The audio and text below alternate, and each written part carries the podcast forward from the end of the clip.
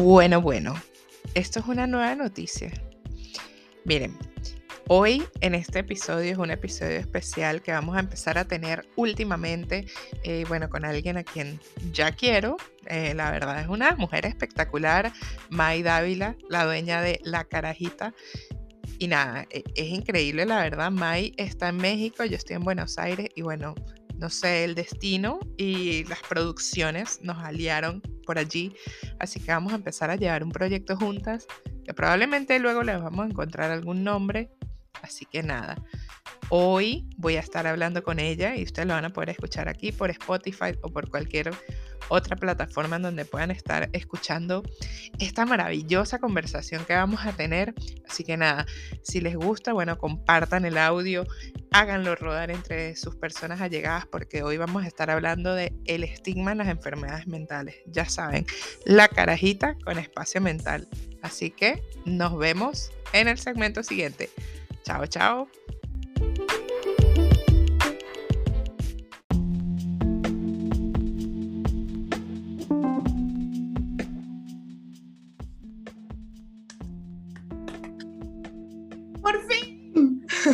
Lo logramos. Esto ha sido una osadía. Se diría así, porque de verdad, qué cosa tan impresionante. Hemos tenido toda la semana tratando de grabar, pero ya estamos aquí, María Daniela y yo, Dani. Te voy a llamar Dani. Dani. ¿Está bien? Dani, me encanta.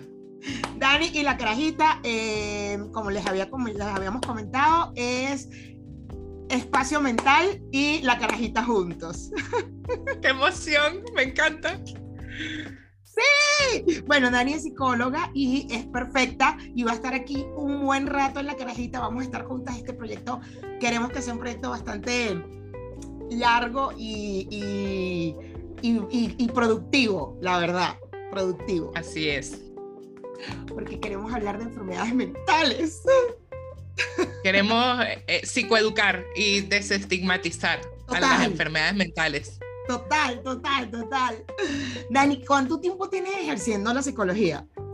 Mira, yo me gradué en el 2019 eh, en la Universidad del Zulia. eh, en la Universidad del Zulia, no, en la Universidad Rafael Urdaneta en el Zulia. Tu- Tuve un lapsus, ¿ok?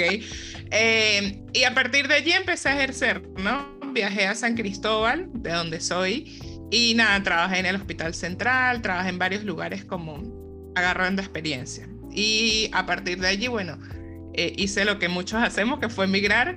Y cuando salí de, Venezuela, que llegué a Argentina, bueno, puse como en pausa todo esto por nuevas cosas. Y la pandemia fue como ese shot de realidad, le digo yo. Y yo dije, bueno, este es el momento para potenciar todo lo, todo lo que, lo que yo pueda querer hacer, ¿no? Y empecé con, con terapia online. A partir de allí, bueno, de- desde que me gradué estoy, estoy ejerciendo. Posterior a recibir mi título, he estado siempre en esto.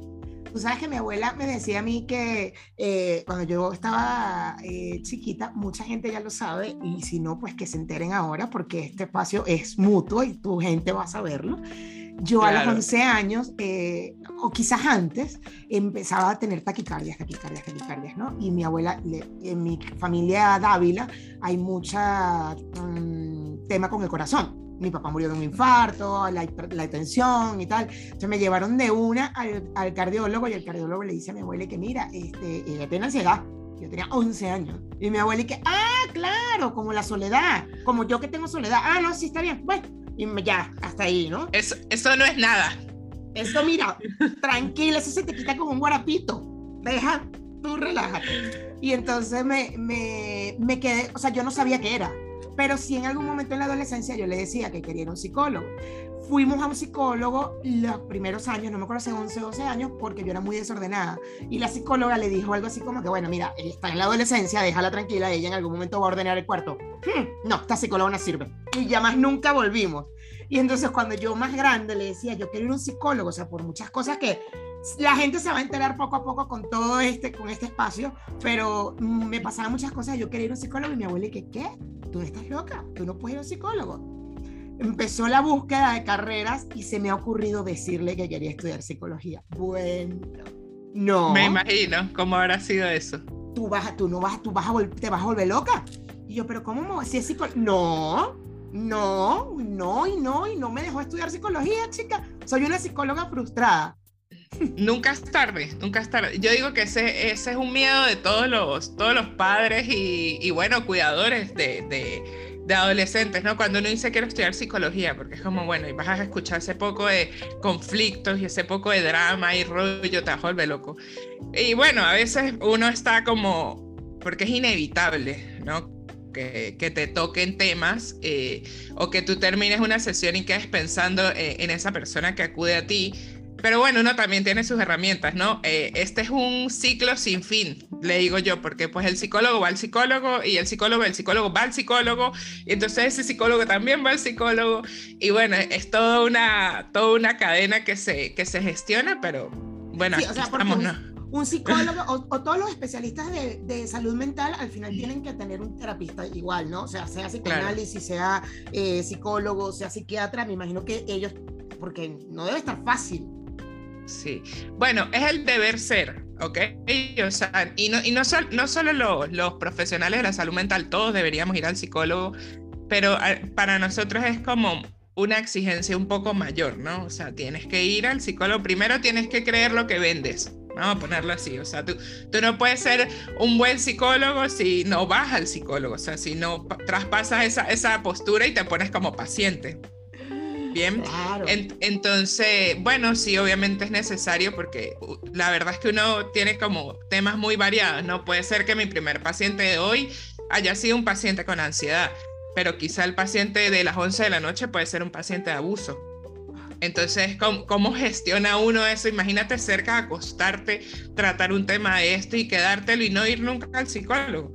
Y que tú no ves uno o dos pacientes, o sea, a lo largo de tu carrera profesional, o sea, vamos a pon, ponerle mil pacientes, de mil dramas en tu cabeza, más los de uno, porque uno es una persona a pie eh, que no puede gestionar siempre todo, entonces es eso, ¿no? Porque a veces, y aquí empieza todo, es como ese traje de psicólogo que le ponen a uno y tipo, tú eres psicólogo, tú tienes que saber gestionar esta vaina. No, no, ya va, o sea, no, no es así. Eh, uno es una persona normal, es como que tú le digas a un, a un cardiólogo, no, tú no puedes tener hipertensión, tú eres cardiólogo. Claro. Pero, Pero es, ya es va. muy impresionante, sabes que con los otros médicos uno eh, puede hasta pensar que sí, que tengo un problema, va. Pero claro. un, un, psicólogo, un psicoanalista, es como mi psicoanalista, que eh, yo estuve con psicoanálisis por seis años, tenía un hijo, por ejemplo, con, en, con problemas de droga. Y para mí era como, ¿cómo es posible? O sea, en mi cabeza era como, ¿cómo es posible que esta mujer que le arregla la vida al mundo, que me arregla la vida a mí, ¿cómo es posible que su familia tenga problemas? O sea, que su hijo tenga problemas. ¿Por qué? ¿Por qué no le arregla la vida a ella, a su hijo? ¿O por qué? Sea, me, me sorprendía mucho y, y, y, era porque justo yo por lo menos la, la tenía como, eso lo, eh, no sé, la tenía como, un, como una, una, una, cosa, como un dios, ¿no? Como una cosa tan perfecta, porque claro, me estaba arreglando mi vida. O sea, no podía claro. pensar que tuviera un error, que cometiera un error, que tuviera un problema. No, eso estaba mal. Y me, me, siempre me, me generó como y poco a poco era entender, ah, no, bueno, pues ella es un ser humano normal, como todos, o sea. Claro, sí, y porque al fin y al cabo tenemos problemas, ¿no? Por ejemplo, tú que dices eso ahorita, yo me acuerdo de una vez yo estando en Maracaibo con, un tema que hubo de la, de la, luz, yo le decía, mamá, yo no puedo gestionar esto, o sea, a mí esto me está volviendo loca, literal. Siento ansiedad, era como, eh, la luz nunca va a llegar, o sea, fue una cosa terrible. Y mamá me decía, pero es que tú eres psicólogo, tú tienes que saber gestionarlo. Y yo, un día que le dije, no me vuelvas a decir esta vaina más nunca literal, o sea, se lo dije así y mamá se quedó como, yo le decía, pero es que yo puedo ser psicólogo, yo puedo ser astronauta, pero soy gente, ¿me entiendes? O sea, soy una persona y parte de eso es que a veces también los problemas nos exceden, ¿no? Y ahí es yo creo que donde entra el punto principal que yo siempre... Yo, yo voy a una fiesta y yo a todo el mundo le digo, tienen que ir para el psicólogo, literal. O sea, yo soy así, yo soy pro salud mental. Y es como yo le digo a, a la gente, ¿no? Tú llegas al psicólogo realmente cuando tú reconoces que lo que te esté pasando te excede. O sea, al fin y al cabo que tú dices, yo no puedo solo con esto. Eh, pero bueno, no es solo el punto de llegar, ¿no? Hay veces que uno dice, mira, me está pasando algo, no sé qué es lo que me está pasando y voy, que quizás es más preventivo. Pero lo más común es como, bueno, ya esto se me salió de las manos, no puedo, es muy pesado, es demasiado grande, vamos para allá. Pero a veces cuesta. sí cuesta. Dani, además que las enfermedades mentales o la salud mental que es justo este primer episodio que estamos haciendo tú y yo, es, es como el, tema principal, el, el, tema del tabú con las enfermedades mentales, ¿no? El miedo a las enfermedades mentales. Yo creo que la gente, o sea, no, no hay miedo a tenerlas, sino el miedo a aceptar que existen las enfermedades mentales. O sea, yo siento que es así, como que hay un tabú muy fuerte con las enfermedades mentales y entonces cuesta mucho buscar ayuda o, o es lo último que uno, hay mucha, muchísima gente que, no, yo no quiero psicólogo, no, yo no quiero terapia no, yo no creo, pero ajá, pero estás teniendo, no sé, taquicardias o estás teniendo, ayer justo una amiga me decía que dejó de tomar, una, amiga que bebe muchísimo, ella le encanta beber y tiene dos meses que dejó de tomar porque justo está teniendo temas de que se deprime, eh, las resacas le duran mucho tiempo y, se deprime y llora y, siente que su trabajo ella no, no, está funcionando, que todo está mal, que si tiene un proyecto va a salir mal y dijo, pues me quité el alcohol y le digo, oye, no, mosca con eso, deberías ver si hay un tema ahí con tu salud mental. Y ella lo más linda me dice, dame el número de tu psiquiatra. ¿Tienes? Sí, sí, es que tiene que ser porque es que me, me deprimo. Cuando yo disfrutaba tanto beberme una copa, qué mierda, sí, tal, y me encantó su actitud, pero el, su pareja, por ejemplo, es una persona que eh, ha pasado por divorcio y tal, y todo el tema, y él está negado, negado. Dice, no, yo no creo en los psicólogos, yo no creo en nada de eso, no, vale, eso no. Y a mí me sorprende, y digo, y siempre lo digo, lo digo y lo digo abiertamente, me sorprende porque la salud mental es tan importante como la salud de tu corazón, de tus riñones, de tu, de tu piel, de tu, de, de tu corazón, de todo. de todo. Claro. Mira, eh, May, yo digo que para mí no hay salud sin salud mental. O sea, tú puedes vivir en Dubái, tener todos los reales del mundo, eh, hacer ejercicio cuatro horas al día, todos los días, comer saludable, pero si tú sientes ansiedad y no sabes gestionarlo, estás jodido. Así de simple. Entonces no hay salud sin salud mental. ¿Qué pasa? Todo este estigma que rodea la salud mental y el, no, yo no creo, mejor me echo las cartas, mejor voy para que, no sé, me lean el café o para que me lancen el péndulo sin ofender, ¿no? Eh, claro. Bueno, porque todo el mundo cree en lo suyo. Eh, pero bueno, hay gente que no acude porque no ve la salud mental como, como, como una prioridad y no, y no entiende cómo es que se puede enfermar uno de, no sé, de ansiedad o te puede dar depresión. ¿Ok? Y, viene de todo esto. Por ejemplo, hay gente que em, tú, tú, lo ves y dices, no, pero es que no está deprimido porque no está triste, pero es que la depresión no solo se ve que tú estés tirado en tu sofá comiéndote un kilo de helado, como, como te muestra Netflix, por ejemplo, en las películas. No. O sea, hay depresiones funcionales donde tú ves a tu amigo que va, se para, va al trabajo, lleva a su hijo al colegio, ta, ta, ta, todo bien, eh, pero un día de la noche a la mañana te llaman y te dicen, no, fulanito se suicidó pero ¿cómo? Si él estaba tan bien. No, no estaba bien. Solo que uno normaliza todo esto que hay. Entonces, es como demasiadas cosas que rodean y, y, también viene de parte de la sociedad, ¿no? Por eso yo, yo siempre trato como de, de psicoeducar porque, mira, a veces te llega a ti alguien y te dice, no, me siento mal, no sé, estoy triste. Y hay gente que le dice, ay, pero tú tienes todo, ¿cómo te vas a sentir triste? Entonces, plum, invalidas a esa gente, la gente se reprime y dice, bueno, yo no tengo por qué sentirme así. Y empiezan a continuar su vida desde la, desde la, desde reprimir lo que sienten, desde vamos para adelante porque sí, pero se están, no se están dando cuenta que adentro se está gestando un malestar que tarde o temprano va a salir. Eso es una olla de presión. Total, total. A mí me pasó eh, hace mucho tiempo, yo ya había dejado la terapia eh, o sea, mi, Julieta, mi psicoanalista, en los tres primeros años, el tercer año me dijo algo así como que, bueno, puedes venir cuando quieras, que es como que te da el alta, ¿no? Y ya, chévere, buenísimo. Ah, yo vengo cuando quiera. Ah, en ese momento murió mi mamá y mi abuela, quien me crió. O sea, murieron, mi abuela murió primero y a las cinco semanas murió mi mamá. Y yo dije, yo puedo con esto sola. Yo no puedo depender de un psicólogo imagínate tú el, pensamiento que yo tenía en ese momento. Y dije, no, yo no puedo depender de un psicólogo para arreglar todas mis cosas, yo puedo con esto. Ojo, yo vengo de varios duelos anteriores, mi padre, mi hermana, o sea, y yo dije, no, yo, ya yo con tres años de terapia, ay, por favor, es una caraja demasiado rexa, yo puedo con esto. Como al año, eh, tengo una gastritis, una gastritis, una gastritis y tal, y voy al gastroenterólogo me hacen la endoscopia y cuando ya sabes que te drogan, te dicen que vayas después y tal, no sé qué, cuando voy, el tipo me muestra el video y me dice, mira, y el estómago hace así, así. Y entonces me dice, ¿estás viendo tu estómago? Y yo, ajá, sí, ¿qué, qué, tengo? ¿Qué tengo? Nada, no tienes nada, tu estómago está perfecto. Eh, lo que pasa es que estás llorando. O sea, nomás te puse la anestesia, lo que hiciste fue llorar. Y llorar y llorar y llorar. Eso que estás viendo, porque el estómago es que estás llorando. Claro. Entonces me dice, tu, estómago está perfecto.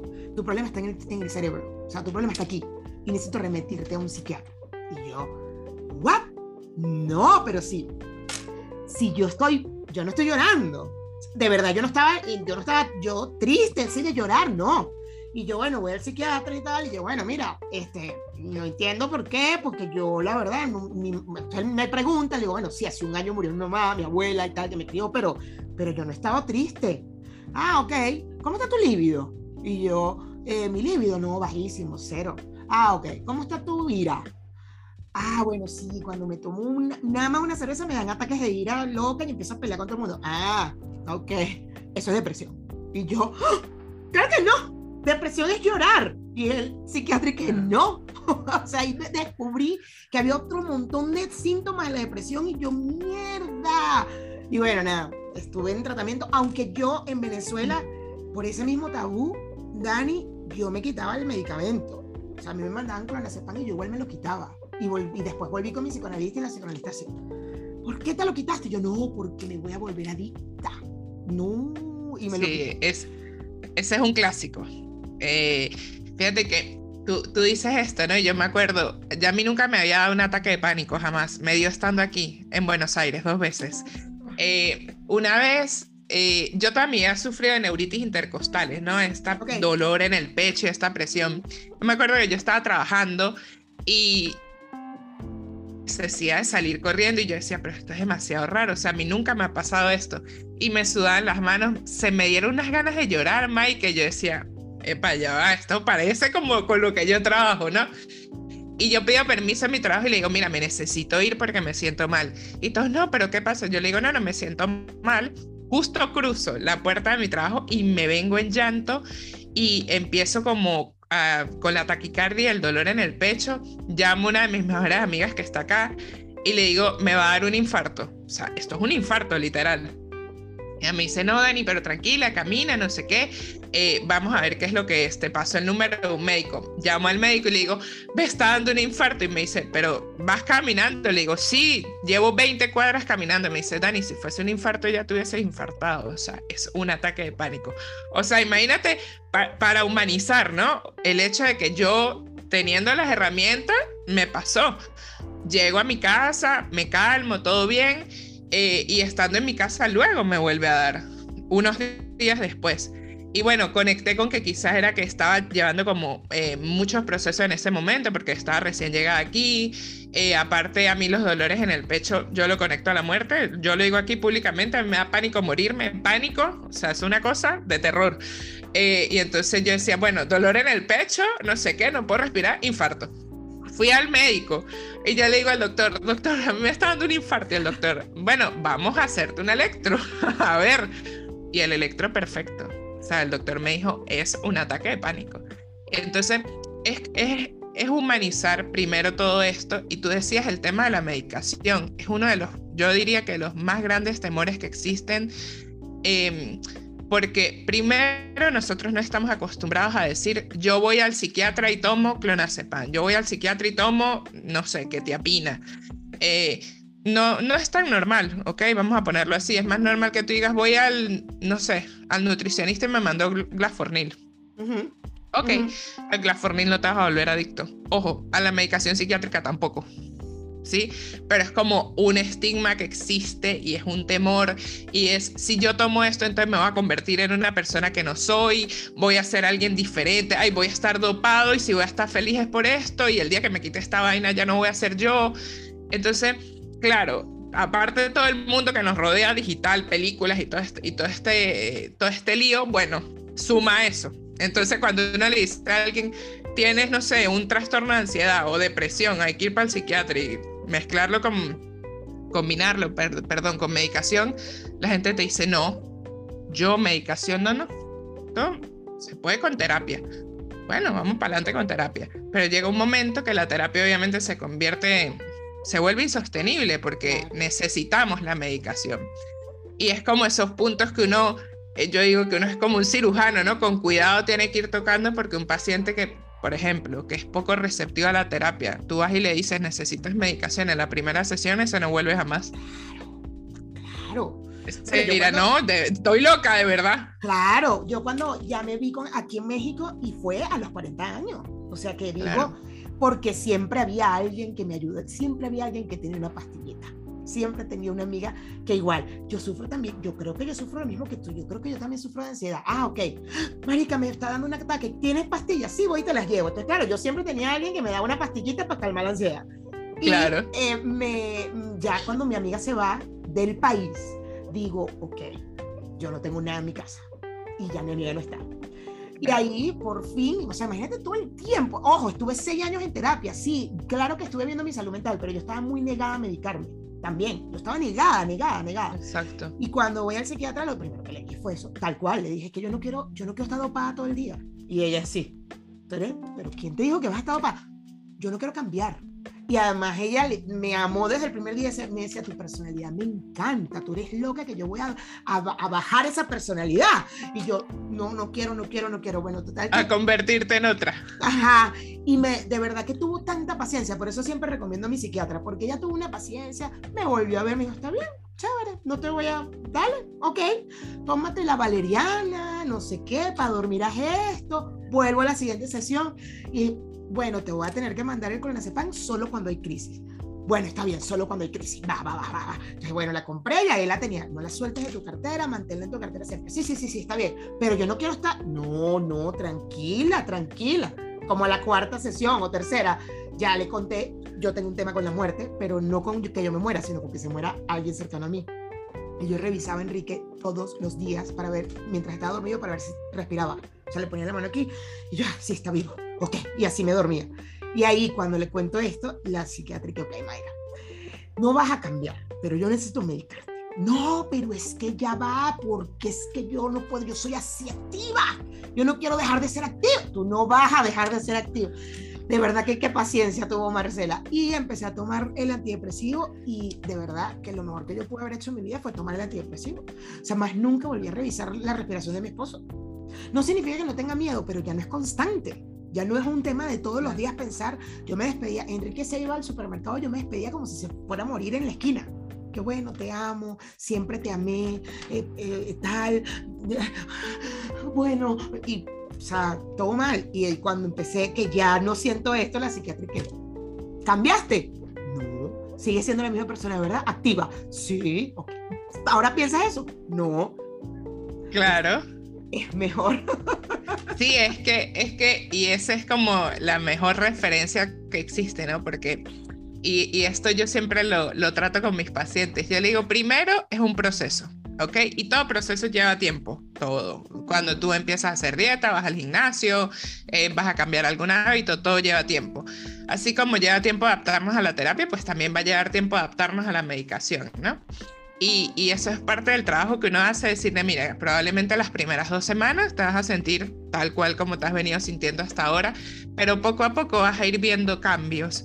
Y, lo, ideal es que el paciente como que acceda a este tipo de, recursos eh, sin ese temor o con un temor un poco más, más neutro, vamos a ponerlo así.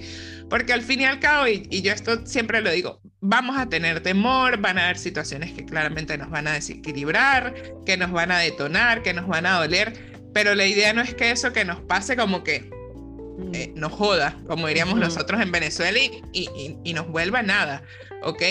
Porque parte de eso también es lo que uno trabaja, ¿no? Los recursos que tú puedes tener para afrontar eso. No quiere decir que cuando eso te pase no tienes que volver, porque fíjate que, por ejemplo, a ti te pasó, no seis años en terapia, vives esta situación difícil y bueno, obviamente, o sea, son cosas que uno tiene que ir trabajando porque es un constante crecimiento, pero es parte también de lo que, de lo que uno trabaja, porque el temor de la medicación yo diría que es como el top 3, está en el top 3 de los temores de, de la salud mental, vamos a ponerlo así, o sea, es como, es lo, es lo más yo sí, en el top 3 vamos a ponerlo.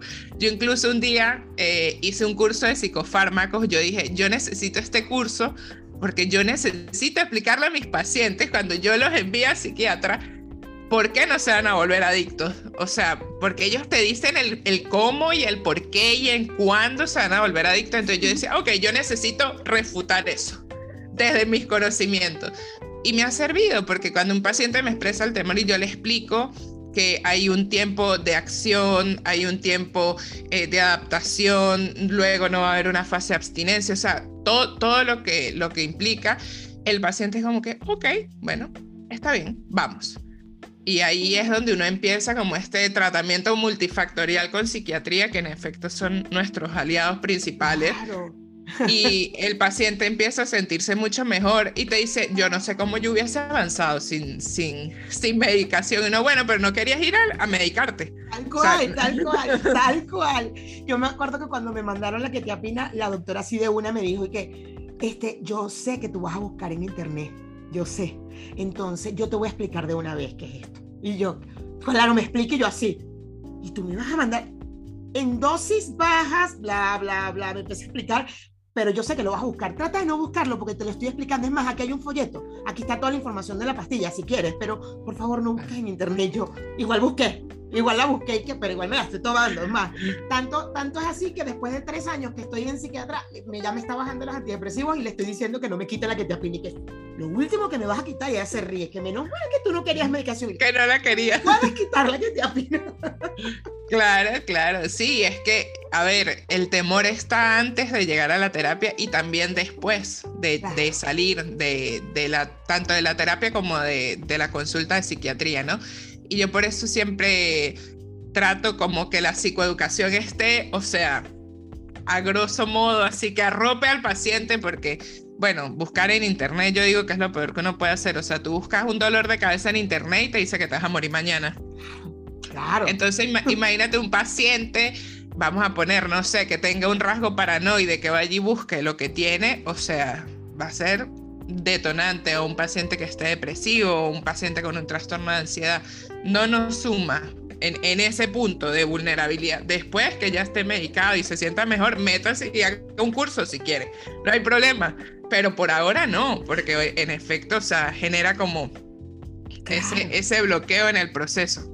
Sí, sí, sí. Además que justo lo que estábamos hablando antes de, antes de ponernos a grabar, que te, que te, comentaba, que yo siento que parte del tabú también viene por lo que hemos visto en tele, lo que hemos visto, o sea, eh, desde, por lo menos yo tengo 40 años, 43 años, y, y pues siempre recuerdo a alguien que tenía algún problema en una novela, ya iba a un manicomio, ¿no? O sea, eh, como que ay, nunca, nunca se ha hablado, se ha normalizado la salud mental, todo lo contrario, es como si es, o sea, la protagonista siempre terminaba loca por la pobre porque le robaron el hijo, coño, pero ella terminaba en un manicomio con una camisa de fuerza, entonces, y si vemos películas, entonces los electrochoques que te metían en esos manicomios, y sabes, como que eso siento que también es lo que ha, hecho, forma parte de este tabú con las enfermedades mentales, ¿sabes? De lo que hemos visto en tele. Claro. Claro.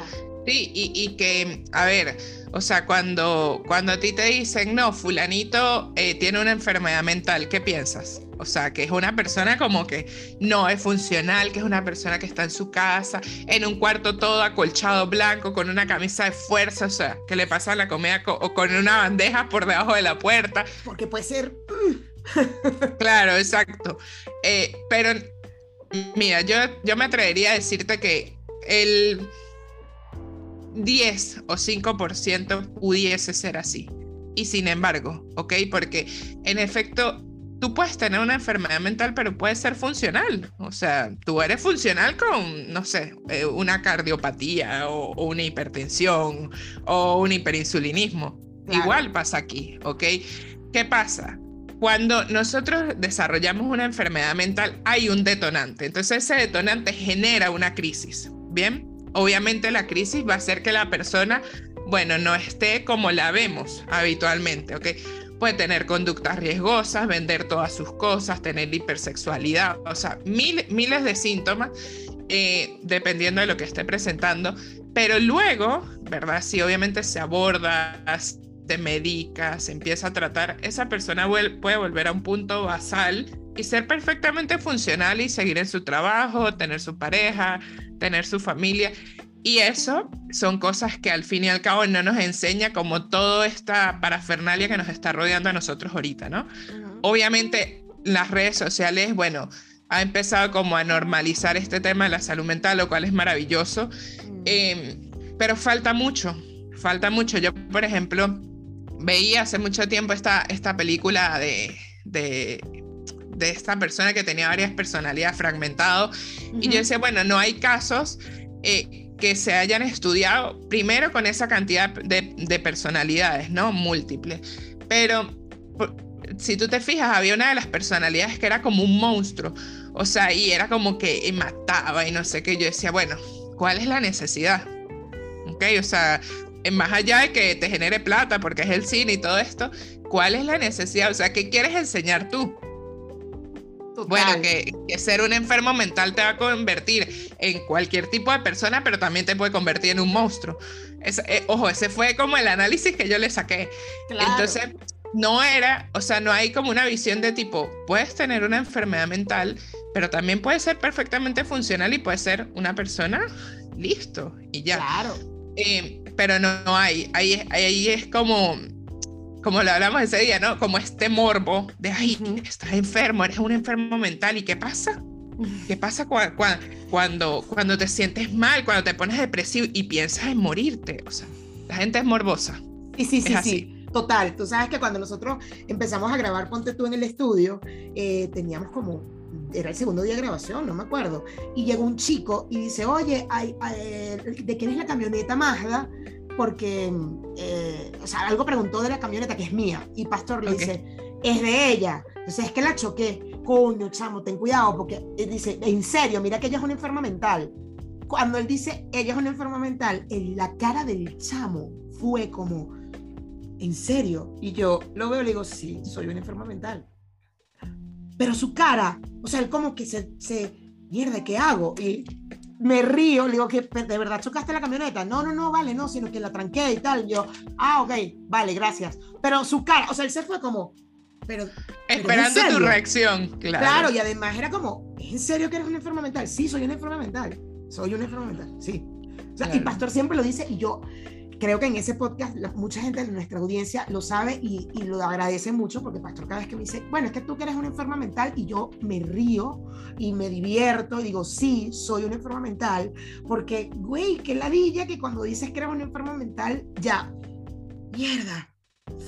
Se pone eh, tenso el clima. Ajá, es como, no, no pasa nada, soy una persona con ansiedad generalizada, ya, o sea, puedo hacer absolutamente todo lo que hago. Todo lo que te dé la gana y hasta más. Eh, ¿Sabes qué? Y sabes que, May, yo digo que esa es una de las grandes cosas que rodea a la salud mental, ¿no? El que dirán. Porque a veces, eh, y esto, esto lo he visto porque yo lo he sondeado y lo he hablado con gente, a veces tú no quieres decir que vas a terapia por los comentarios que vas a recibir. Como, Ay, ¿qué pasa? ¿Estás mal? Dios mío. Y entonces, y, bueno, esos pueden ser medio pasables, ¿no? Pero hay comentarios eh, en, en, otro rango en los que, bueno, pero ¿para qué vas? No estás loco, no tienes por qué sentirte así. Ahí eso se te pasa, no estés triste. Sí, muy bien, no había pensado en eso. Entonces son cosas como por las que la, sí, por las que la gente, epa, echa, echa para atrás y, y, no, y no va y no, y no busca ayuda y la vaina se pone peor. Entonces es como ese temor también a decir, yo estoy priorizando una vaina que hoy por hoy todavía no se prioriza. Así es. es. ese, es ese choque y eso está también ahí en el top 3 con la medicación, el que dirán. Claro. ese está ahí. Yo, uno de los comentarios que siempre odié era, pero ¿para qué estás yendo tu, a terapia? Dame la plata a mí. O sea, yo te, y es como, tú no eres un profesional, tú eres mi amigo o mi amiga. Y chévere, nos estamos tomando una cerveza y te estoy contando y a lo mejor me estás dando un buen consejo o algo, chévere, pero tú no, no eres la persona que va a saber cómo funciona esto que está aquí y me va a guiar realmente. Y me caga, me cagaba cuando me decían eso, que estás perdiendo la plata, yo te veo igualita, dame la plata a mí. Sí, o, o sí, ese te veo igualita, los pacientes llegan a consulta y siento que no he tenido cambios y yo, ya va, pero sientes, yo ahí los abordo rapidito, le digo, sientes que no has tenido cambios por, porque tú sientes eso o porque alguien te lo dijo. No, bueno, es que yo me sentía muy bien hasta que me reuní y me dijeron que me ven igual. Ah, entonces de afuera. Ok, y eso es es un detonante también para el paciente, porque yo, por ejemplo, a veces que yo trabajo con, con los grupos familiares, yo le digo a las familias, si no tienen nada bueno que decir, no digan un carajo. Así de simple, o sea, porque fíjate que a veces la familia enferma al paciente. O sea, a veces tú ves al paciente y lo tienes enfrente de ti, el paciente da todo de 100 esos 40 minutos, una hora, y el paciente sale feliz, llega a la casa y es como... O sea, como si en la casa viviera un dementor que roba la energía, ¿no? Tipo, o sea, una, una vaina que uno dice, coño, no puede ser. Y luego hablas con la familia y bueno, te das cuenta que el conflicto es la familia, ¿ok? La familia es el síntoma del paciente. Y bueno, ahí, ahí es donde uno empieza a trabajar todo esto. Yo tenía familias que dicen, doctor, usted hizo que fulanito se alejara de nosotros. No, no, fulanito puso límites porque es que la familia no estaba funcionando, la verdad. Y, y, eso pasa, o sea, eso, eso también es un estigma que rodea, ¿no? Yo digo que nosotros los venezolanos tenemos este tema familiar como que, bueno, estamos jodidos, pero juntos. Y yo tengo mucha gente que llega a terapia porque ha tenido conflictos con la familia, porque a la familia no le hace bien, porque son familias disfuncionales. Y yo les digo, bueno, pongan límites, vamos a poner límites con la familia. No, pero ¿cómo voy a poner límites con la familia? Van a decir que el psicólogo me está haciendo mal. Yo le digo, bueno, hay dos opciones. O agarramos los comentarios de tu familia, los trabajamos, listo. O tú sigues ahí y lamentablemente te vas a enfermar, ¿no? y es parte de esto, o sea, cómo, cómo yo le pongo un freno, no solo a mi familia, a cualquier otra cosa que me genera un malestar. Pues nosotros los venezolanos tenemos como esa vocación de servicio, ¿no? Me jode, pero me quedo ahí, ayudar. exacto. Y, y, eso al fin y al cabo te daña. Yo le digo a mis pacientes, esto no es Titanic. O sea, usted no es que se va a salvar y se va a joder usted. O sea, aquí no, o nos salvamos o nos salvamos todos. Esto es un ganar-ganar. No es que, bueno, te dejo y me congelo yo. Muy romántico, muy lindo, pero eso no es salud mental. Así. Ah, es, que es impresionante, de verdad. Bueno, justo eh, eh, yo tengo una amiga que está, teniendo, está empezando a tener crisis de ansiedad y me dice, me escribe, ella no vive, vive en otro país, pues me escribe y me dice, ay, concha, ¿sabes qué me pasó en estos días? Tal cual, ¿no? Lo que acabas, más un poco lo que acabas de escribir. Le dieron ganas de llorar, tuvo que salir de su oficina, tal, no sé qué. Total que la vi, me, me, me ven otra vez a, a, México y tal, y, le, y hablamos otra vez y le digo, oye, pero ¿por qué no buscas? No quiero medicación no quiero. O sea, tiene que haber, y yo, tranquila, relájate, no pasa nada. Tú busca la ayuda que tú consideres. Claro. Pero busca ayuda, o sea, la que tú consideres. Si tú consideras que hace yoga, vaya a hacer yoga. Si tú consideras que son las cartas, vaya y le hace las cartas, pero trata de buscar ayuda, o sea, porque fue como, no, no, y de verdad, por eso, es, por eso, por eso estoy aquí contigo. O sea, porque digo, no puede ser, ¿por qué tanto miedo? O sea, si tuvieras diabetes, no, no le dirías al médico, no, no me dé la pastilla. No, yo mejor dejo de comer azúcar, ¿no? Porque te tengo que dar una pastilla porque tienes un problema con el azúcar. No, no me le No, no harías eso. O si tienes un problema en el corazón, tú no le dirías al cardiólogo, no, no me esté dando medicamento. No, yo, yo puedo. Sí, esperemos el infarto. es como, no pasa nada, pero es impresionante de verdad el tabú, el, tabú tan grande que hay con la salud mental es impresionante y de verdad yo este espacio que, que, que, tenemos quiero que funcione para eso, para desmitificar y quitar todo ese temor que hay con la salud mental. Todo. Claro. Sí, y era, era algo que yo pensaba, ¿no? En estos días. Eh, bueno, no voy a prender un incienso en mi casa, sí, pero el incienso no te va a quitar la depresión, el incienso no te va a quitar la ansiedad, ¿ok? La ansiedad se quita trabajando en qué te la genera, la ansiedad se quita eh, viendo cuál es tu manera de afrontar eso, la depresión se cura viendo cuál es la causa, o sea, resolviendo todo eso reprimido que hay dentro de ti que te ha empezado a enfermar. Y, y eso es parte, ¿no? Eh, no es un trabajo fácil porque obviamente todo el mundo tiene sus prejuicios y, a ver, aún así con prejuicios a veces uno recibe gente en terapia que te dice, yo vine para probar, como para ver qué es esto. Eh, y salen y dicen, bueno, sí, me he dado cuenta que, por ejemplo, el día que hablé y saqué todo lo que sentía, me siento un poco mejor y quiero seguir trabajando. Entonces, a ver, eh, realmente la gente lo que tiene que hacer es como darse la oportunidad de entender primero que nosotros los psicólogos no somos amigos, ¿ok? Porque ese, es como un error que, que sale ahí. Eh, a ver, somos personas objetivas, somos un, un segundo o tercer punto de vista que probablemente, bueno, respetemos todas las, todas las opiniones porque eso es lo que hacemos, pero quizás no vamos a compartir todas las maneras de actuar y ahí es donde está el enriquecimiento, ¿ok? Porque si tú vienes al psicólogo para que yo te diga, muy bien, todo lo estás haciendo bien, tal, no sé qué, tú vas a decir, bueno, pero entonces si todo lo estoy haciendo bien, ¿cómo carajo fue que me enfermé? Claro. ¿Ok?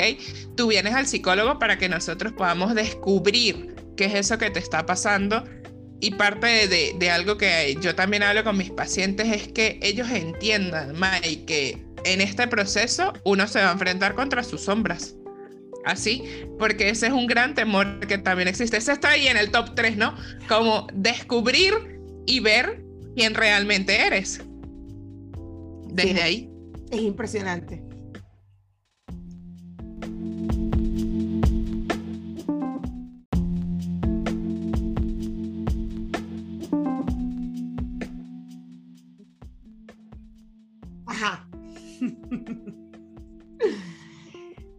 Eh, perdón, me, perdí, este, me fui ahorita. Estábamos en. Ya, ah, no, dijiste lo del top 3 y digo, ya tenemos como un top 10 de, tantas, de, todas estas cositas que van, van teniendo el, mito de. El, o, los tabúes. Van sumando. Sí, sí, sí, sí. El que dirán. Sí, lo, la medicación. Eh, el temor a reconocerse, ¿ok? O a ver, mejor dicho, a descubrir partes de uno que a veces uno no, no reconoce. La sombra, eh, justo la sombra, mira, yo tenía, tuve una psicóloga que quiero mucho, eh, que yo un día me dijo, Dani, tú vas a seguir siendo así como eres, eh, pero tú tienes que abrazar tus sombras, ¿ok? Tú tienes que amigarte con esa parte de ti. Yo dije, bueno, sí me suena, es verdad. Me dijo, porque entre más la reprimas, más va a estar ahí. Y yo dije, ay, sí, tiene sentido. Entonces, es parte de eso, ¿no? Pero realmente el temor a reconocer que hay partes de ti que quizás tú no has visto o no has trabajado o están ahí, pero jamás las has descubierto, yo digo que es algo que, que frena, ¿no? Eh, ese primer paso de asistir a terapia, porque bueno, llegar, vamos a poner, eh, como María Daniela Vivas, bien estructurada, una sesión y salir y decir, epa, no sé, estoy vuelta un rollo eh, no reconozco cómo lo estoy haciendo, qué estoy haciendo, esta manera de actuar nunca la había visto en mí, implica un desafío, ¿ok? Porque la realidad es que, y eso, eso yo creo que uno siempre tiene que explicárselo a los pacientes, ¿no? El proceso que se abre en terapia es un proceso que debe de cerrarse, o sea, no es que tú vas a ir a terapia, hablamos y no vuelves nunca, porque al fin y al cabo quedas como con, vamos a poner, una herida abierta. Y bueno, va a tardar en sanar. Obviamente se generan las resistencias, no, no voy porque no tengo tiempo, porque no tengo plata. Eh, no sé, Doc, yo hablé con usted y ya me siento bien. Una sesión, o sea, no me deja ni echar ese cuento a mí porque... Mi psicoanalista me, me, decía me cancelas y pagas igual. Y yo, ¡Ah! pero si no vienes, pagas igualito la cita. Y era la única manera, yo, o sea, obvio, yo me imagino que ella verá con cada paciente qué es lo que más le duele. A mí me dolía pagarlo y no ir. Era como, pero porque claro, había momentos en que igual yo le ponía excusas. No, lo que pasa, ok, está bien, pero me depositas, porfa. Oh, está bien, voy saliendo. y que ya, ya estoy aquí en el estacionamiento. Oh, bueno, que no podías, que estaba. Oh. Sí, sí. Y, existe otra que. Perdón, Te escucho. Ah, que una de las cosas que eh. aprendí en terapia fue eso y me sorprendió mucho, enfrentarme a mí misma, o sea, enfrentarme a, yo no era perfecta, yo no soy la, la caraja buena que todo el mundo la jodía y yo, ¿por, qué a mí? ¿Por qué si yo soy tan buena? Si yo soy tan... Y empezar a darme cuenta de que, ah, bueno, coño, Mayra, pero es que tú no eres tan buena, tú también fuiste grosera, o tú también dijiste esto, o tú también estás permitiendo y eso genera... O sea, empezar a, enfrentarme, porque era lo que hacía Julieta, era enfrentarme conmigo misma, o sea, por más que yo llegara y dijera, no, es que Dani, ¿qué bolas tiene Dani? Dani me dijo, ajá, Dani te dijo, ¿qué le dijiste tú? Pero es que Dan, ¿qué le dijiste tú? ¿Y qué hiciste tú? ¿Y qué tal? ¿Y qué tal? Ah, no, entonces, eh, tú eres la que tienes el problema, no Dani. Y yo me iba histérica, me iba histérica de la sesión, pero al final era como, me iba histérica era por darme cuenta de que la que estaba cagándola era yo.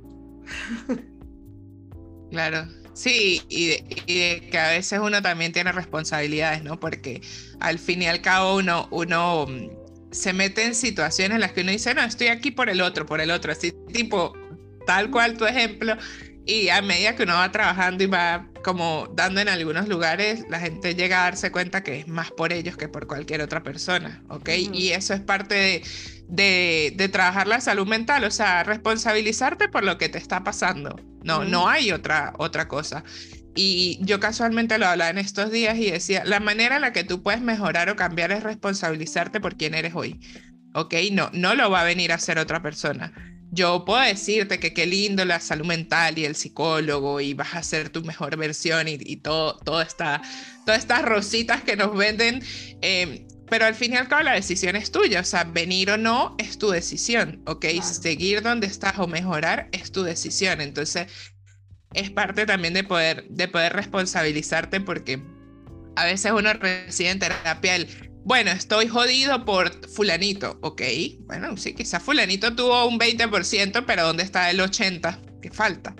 Entonces, eh, a medida que uno va trabajando eso, eh, es como, bueno, son pequeños golpes que claramente fracturan, pero también ayudan a reconstruir y eso es parte del proceso. O sea, hay, hay veces que yo, a veces le digo a mis pacientes, tú te vas a ir días en los que me quieras mucho, irás, ay Daniela, qué linda, qué bella, la amo, y habrán días en donde me vas a cerrar la sesión y te vas a acordar de mi mamá.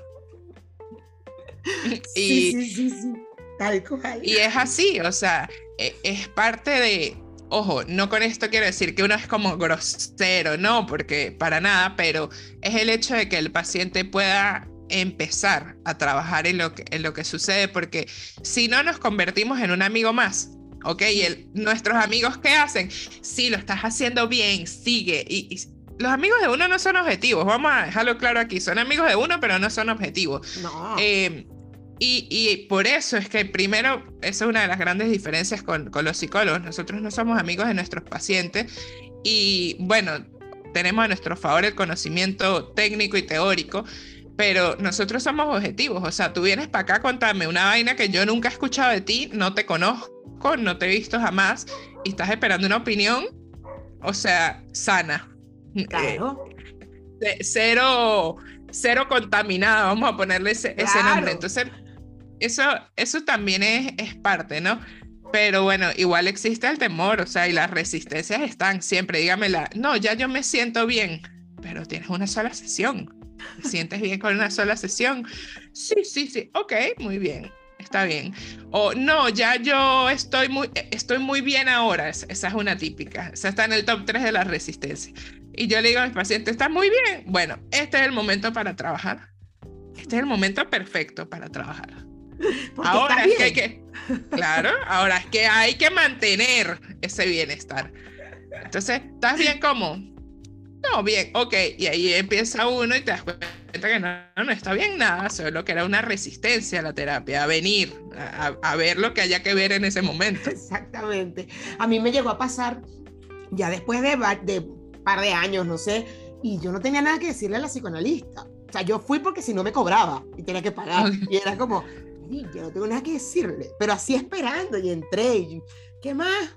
Bueno, todo bien, el trabajo bien, tú sabes. O sea, yo no tenía nada que decirle. Creo que es una de las sesiones de seis años, la, una de las más eh, reveladoras. Fue impresionante.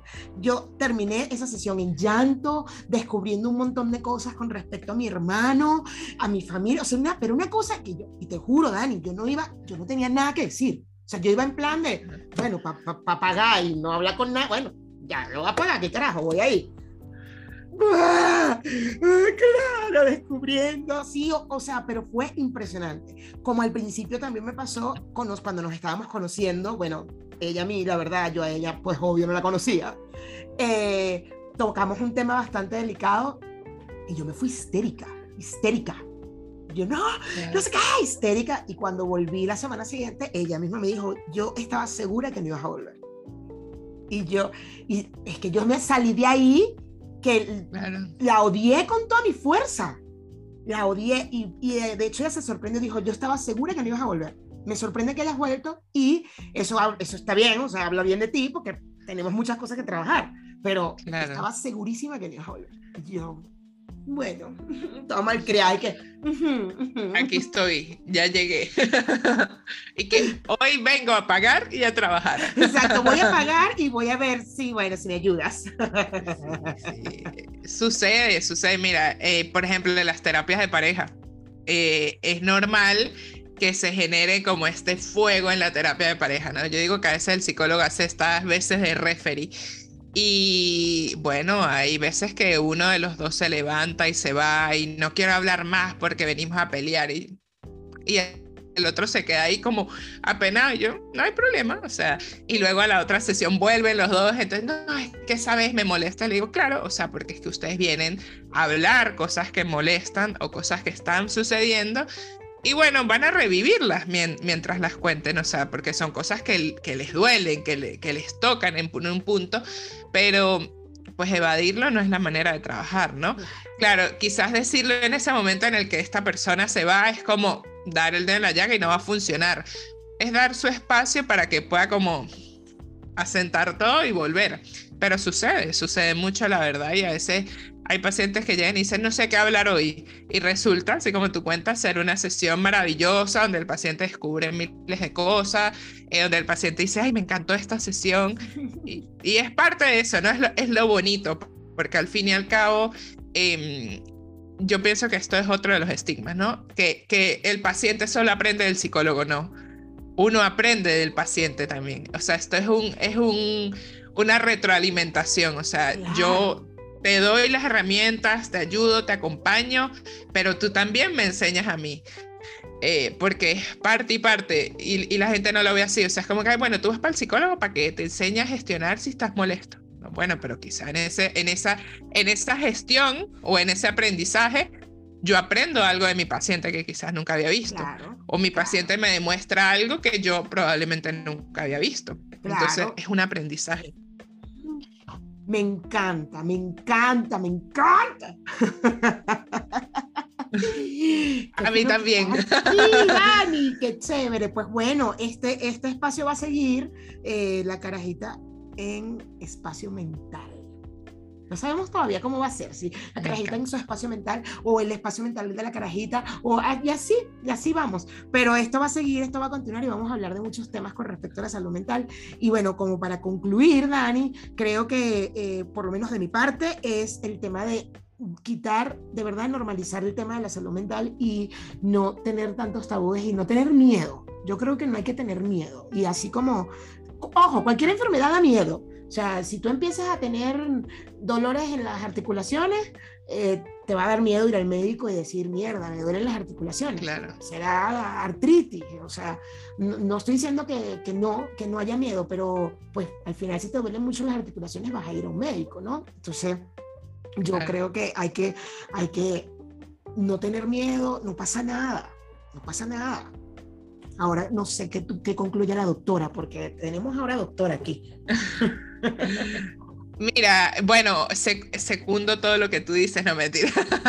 eh, es así, a ver, el temor va a estar, ¿ok? Eh, el temor es parte de, de, lo que nosotros podemos vivir. En algún punto de nuestra vida vamos a tener temor a algo, ¿verdad? Eh, pero parte de esto es que no sea un freno, sino más bien vamos a usarlo de gasolina. Si tú, por ejemplo, en algún momento, te hablo a ti que nos estás viendo, eh, estás sintiendo que tienes pensamientos intrusivos, que tienes pensamientos negativos, que por alguna u otra razón has pensado en atentar contra ti, ¿ok? Eh, usa quizás el temor que te genera ese malestar para buscar ayuda, ¿ok? O sea, como esto puede sanar, o sea, lo que estés sintiendo, la ansiedad, la depresión, eh, cualquier situación que estés viviendo puede sanar. Y no solo para quien lo siente, también para quien acompaña, ¿no? Porque en un punto yo digo que todos en algún momento acudimos a alguien antes del psicólogo. Eso es así. ¿Ok? Antes de yo ir al psicólogo, hablo con mi pareja, hablo con mi amigo, hablo con mi prima, hablo con mi hermana, con quien sea. Entonces, si tú eres esa persona a quien acuden, mira, date el permiso eh, de revisar cuál va a ser tu manera de responder. ¿Ok? Porque dar respuestas como no te sientas así, no estés triste, ay, ¿para qué sentirse así? ¿Para qué vas a ir al psicólogo? Solo son respuestas que van a invalidar. ¿ok? Quizás mejor usa respuestas como, bueno, yo estoy aquí para acompañarte, te entiendo, eh, ¿qué quieres que hagamos? Vamos a buscar ayuda, yo te apoyo, porque ese quizás va a ser como el empujón que esa persona necesita para darse cuenta que está apoyado para buscar ayuda, ¿ok? Si tú lo que le dices no te sientas así, bueno, va a ser como, ok, no me siento así, no busco ayuda, listo, me, me, me termino de joder y no es la idea. ¿ok? O sea, la idea es que puedas ir trabajando tu salud mental y, es importante, o sea, nosotros somos seres biopsicosociales, biología, sociedad o, lo social, o sea, la rumba, los grupos y la psicología. Lo, mental. No hay salud sin salud mental. Así es, no hay, no hay, salud sin salud mental. Me gusta eso, me, me encanta. Así se va a llamar este episodio. Me gusta, me gusta ese nombre. Aprobado. Pues bueno, nada, eh, Dani, qué fino que estamos aquí, estaremos aquí. Usted comente acá si tiene algún tema en particular. Nosotros ya igual tenemos una lista de temas que vamos a tocar acá en este espacio, en este espacio mental. Eh, tenemos bastantes temas, la verdad, pero si usted quiere, aquí abajo en el canal de YouTube comente. Y em, en la red social, nuestras redes sociales, la red social de Dani, bueno, mi, mi red es arroba maidavila en Instagram y Dani, por favor. Arroba psico en contacto en Instagram, Twitter, Facebook y TikTok. Oh, TikTok, Dios. Pero, pero no, no, no, no subo muchas cosas en TikTok. Nada de baile ni eso. Yo tengo tres pies izquierdos, no dos. yo, yo subo muy poco también en TikTok, pero bueno. Ah, y por supuesto, este eh, si lo quieres escuchar por Spotify, estará este, este episodio va a estar en Espacio Mental, en Spotify, que es el podcast de Dani, que bueno, no nada más va a estar conmigo, sino que tiene su espacio donde también vamos todos a Spotify a escuchar a Dani en Espacio Mental. Me encanta. Y todos a ver la carajita en YouTube. Bye, gracias. Me encanta.